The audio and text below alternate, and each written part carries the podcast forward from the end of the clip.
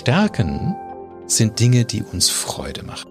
Das sind Dinge, die uns motivieren und inspirieren. Also wenn man jemand nach seinen Stärken fragt, dann braucht man nur warten, bis seine Augen glänzen. Und dann weiß man, jetzt redet er über seine Stärke. Da kommt die ganze Leidenschaft hoch. Da stellen sich Fragen von Sinn und Zweck überhaupt nicht mehr. Tom Klein. Mensch, Mentor, Coach. Hallo, liebe Zuhörer des Podcasts Living Transformation. Ich bin Tom Klein und ich heiße euch herzlich willkommen. In unserer neunten Folge führen Alex Wunschel vom Blick über den Tellerrand und ich unser Gespräch über das aktuelle Thema Bedeutung bei der Arbeit fort. Ich gehe von der These aus, dass das Leben bedeutungsvoll an sich ist. Wir müssen dafür nichts tun, damit das Leben einen Sinn hat. Allerdings können wir beobachten, wie wir ganz viel tun, um die Erfahrung vom Sinn des Lebens bei der Arbeit zu zerstören. Alex und ich reden darüber, wie wir bei der Arbeit damit aufhören können, die Vitalität des Lebens klein zu machen und stattdessen den Sinn und die Stärken des Menschen zu nehmen und darauf zu bauen, sodass die Bedeutung des Lebens auch bei der Arbeit möglich ist. Die Organisations- und Führungsmodelle gibt es dazu längst und Beispiele davon, wie sie in der Realität funktionieren, gibt es viele. Freut euch auf unser Gespräch, wo wir eines der großen Themen unserer Zeit etwas tiefer beleuchten.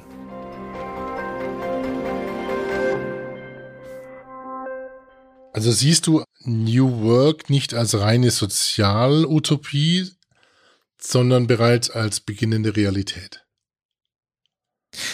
New Work ist in vielen Vorstellungen von Menschen immer noch eine Sozialutopie.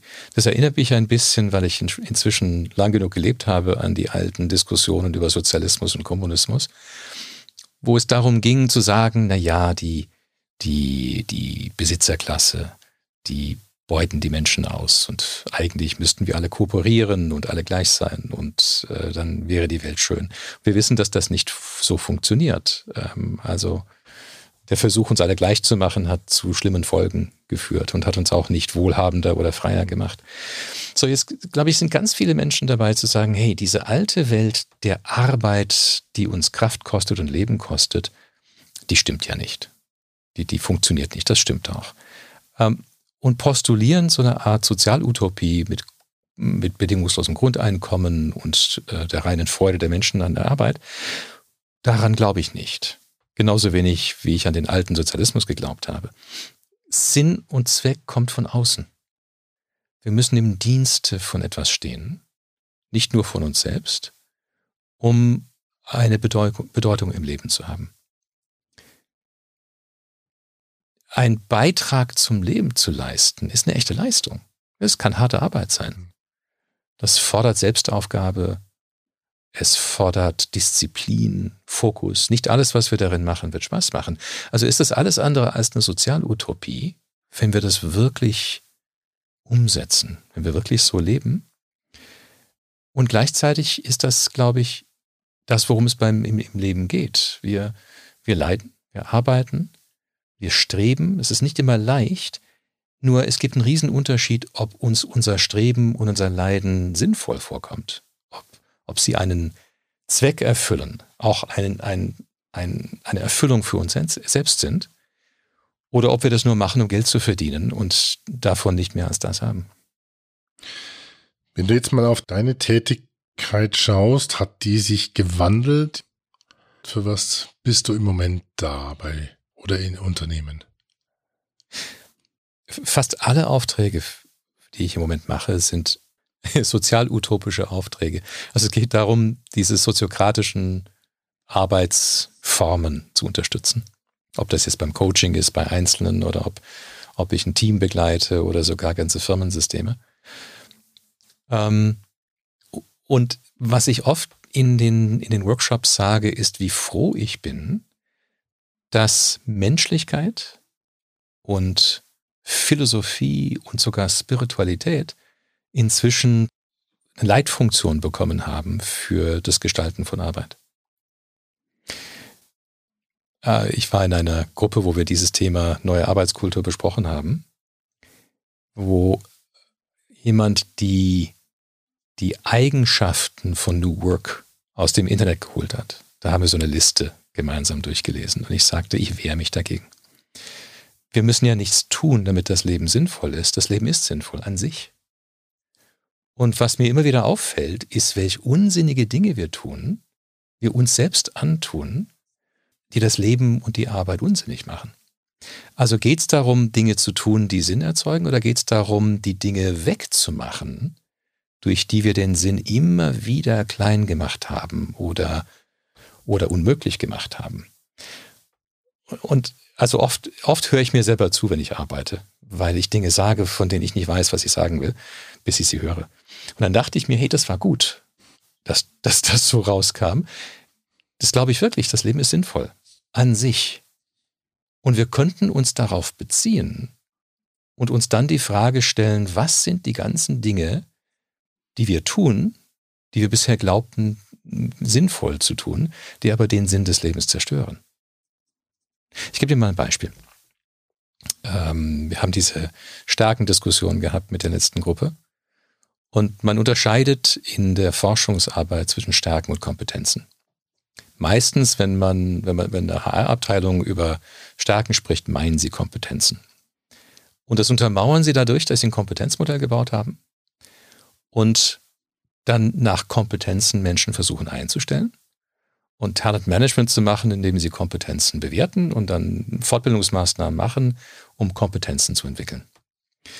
Jetzt unterliegt das Ganze aber einem Missverständnis, denn ähm, Stärken und Kompetenzen sind zwei verschiedene Dinge. Stärken sind Dinge, die uns Freude machen.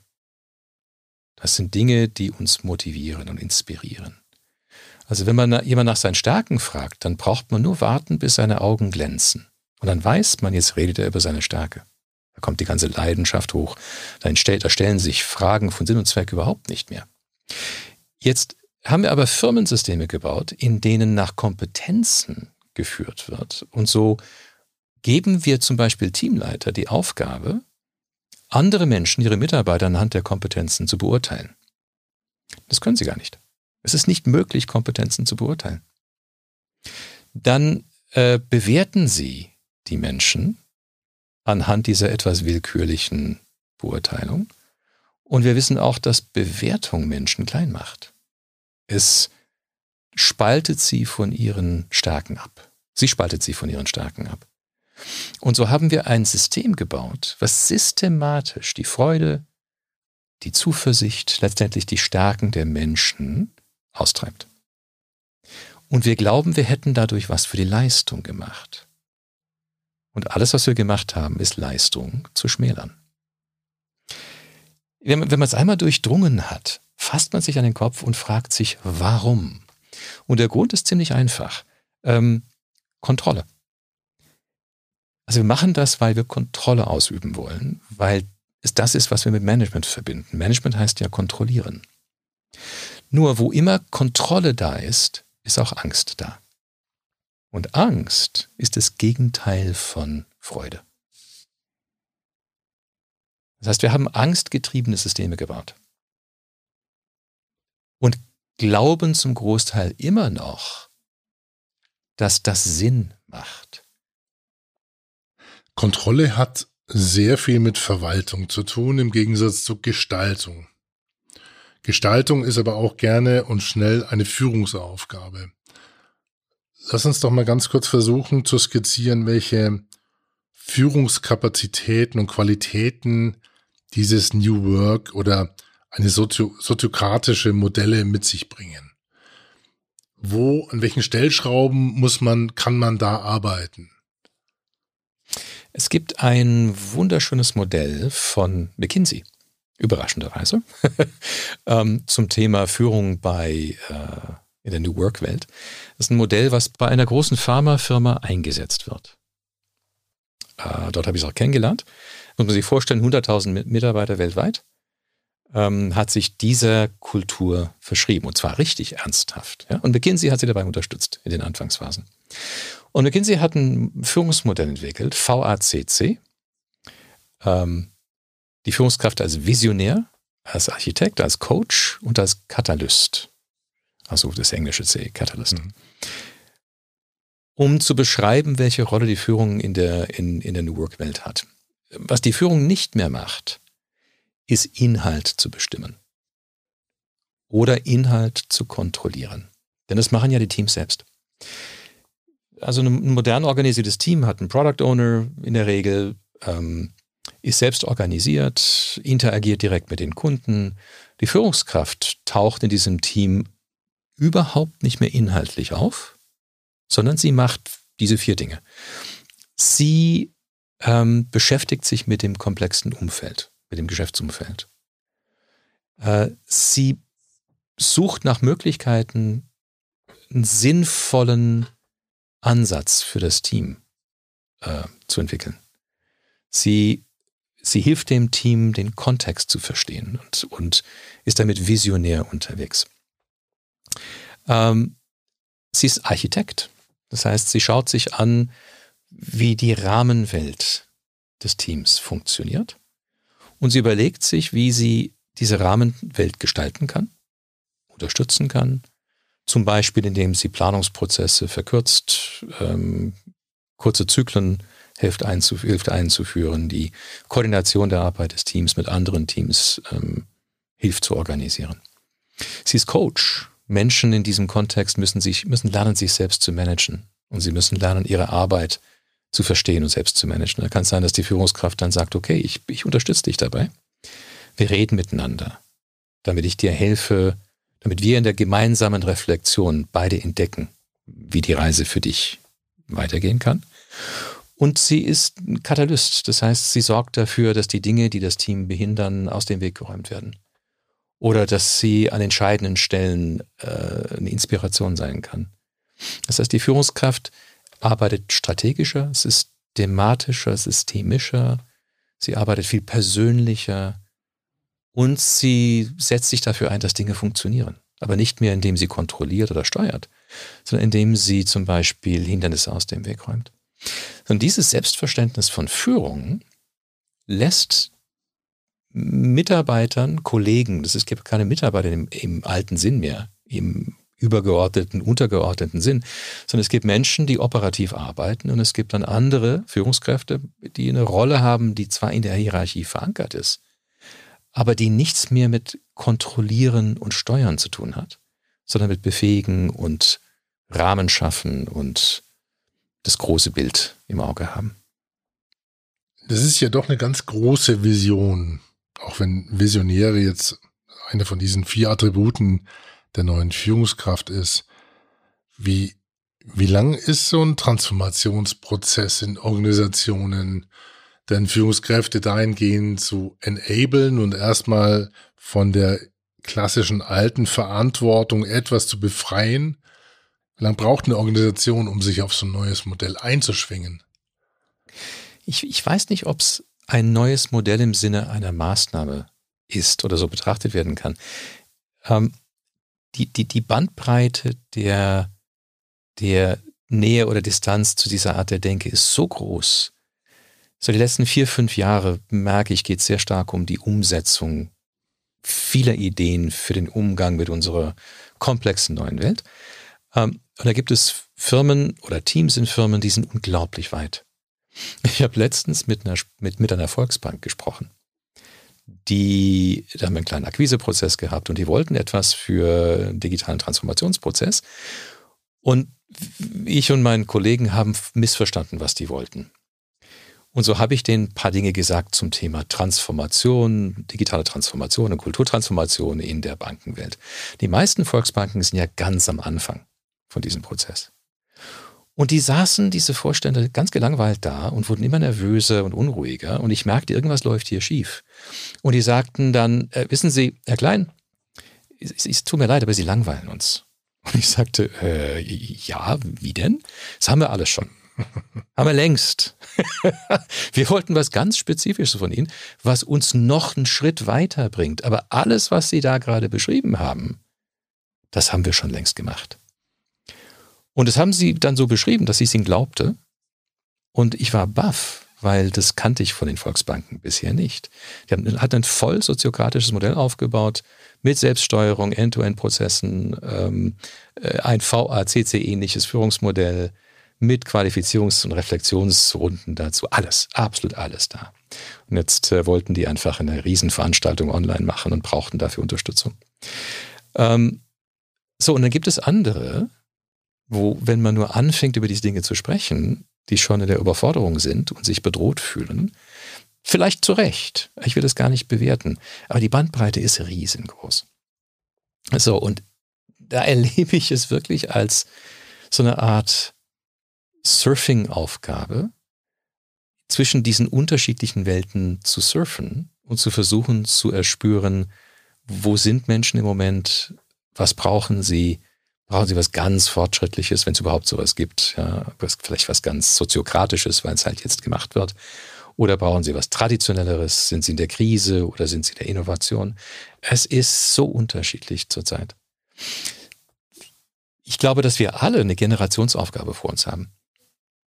Ich glaube, dass diese, diese Fragestellung zu Sinn und Zweck von Arbeit und zur Führung, die wir dazu brauchen, wenn wir die überhaupt noch Führung benennen können, nennen können, ähm, zu den Organisationsformen, die wir brauchen. Also das wird den Rest meines Arbeitslebens dauern, um sich damit auseinanderzusetzen. Lass uns nochmal auf einen Aspekt kommen, der das Thema New Work aus meiner Sicht sehr prägt im Moment. Das ist das ganze Thema Kommunikation.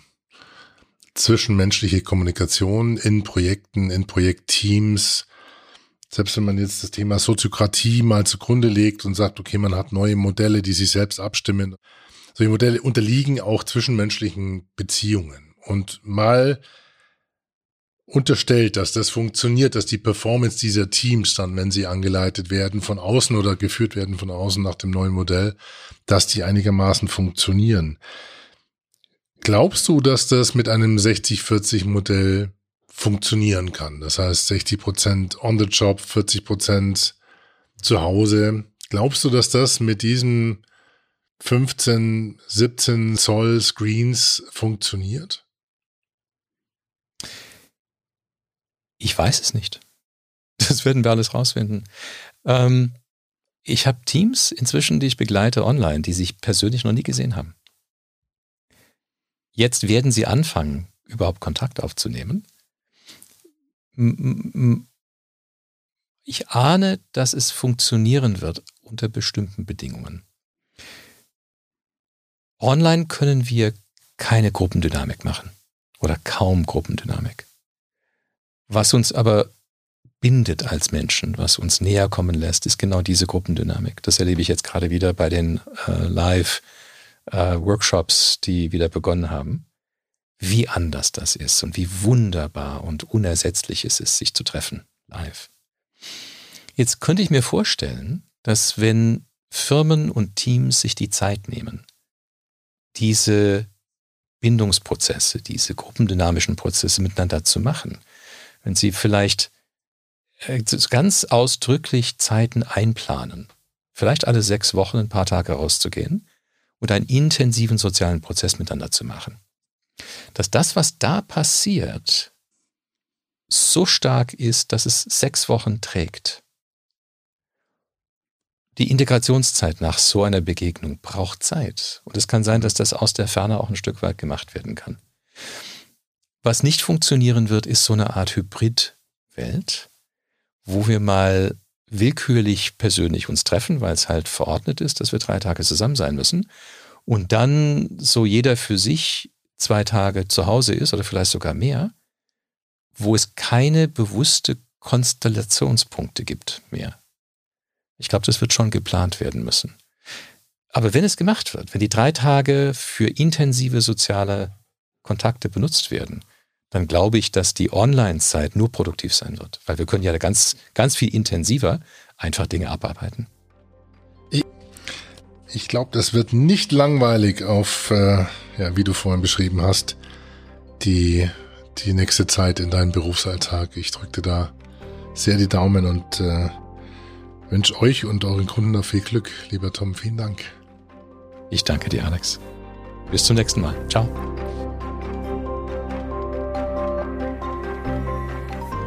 Das war sie, die neunte Episode des Podcasts Living Transformation. Ich freue mich sehr auf euer Feedback unter mail at tomklein.de.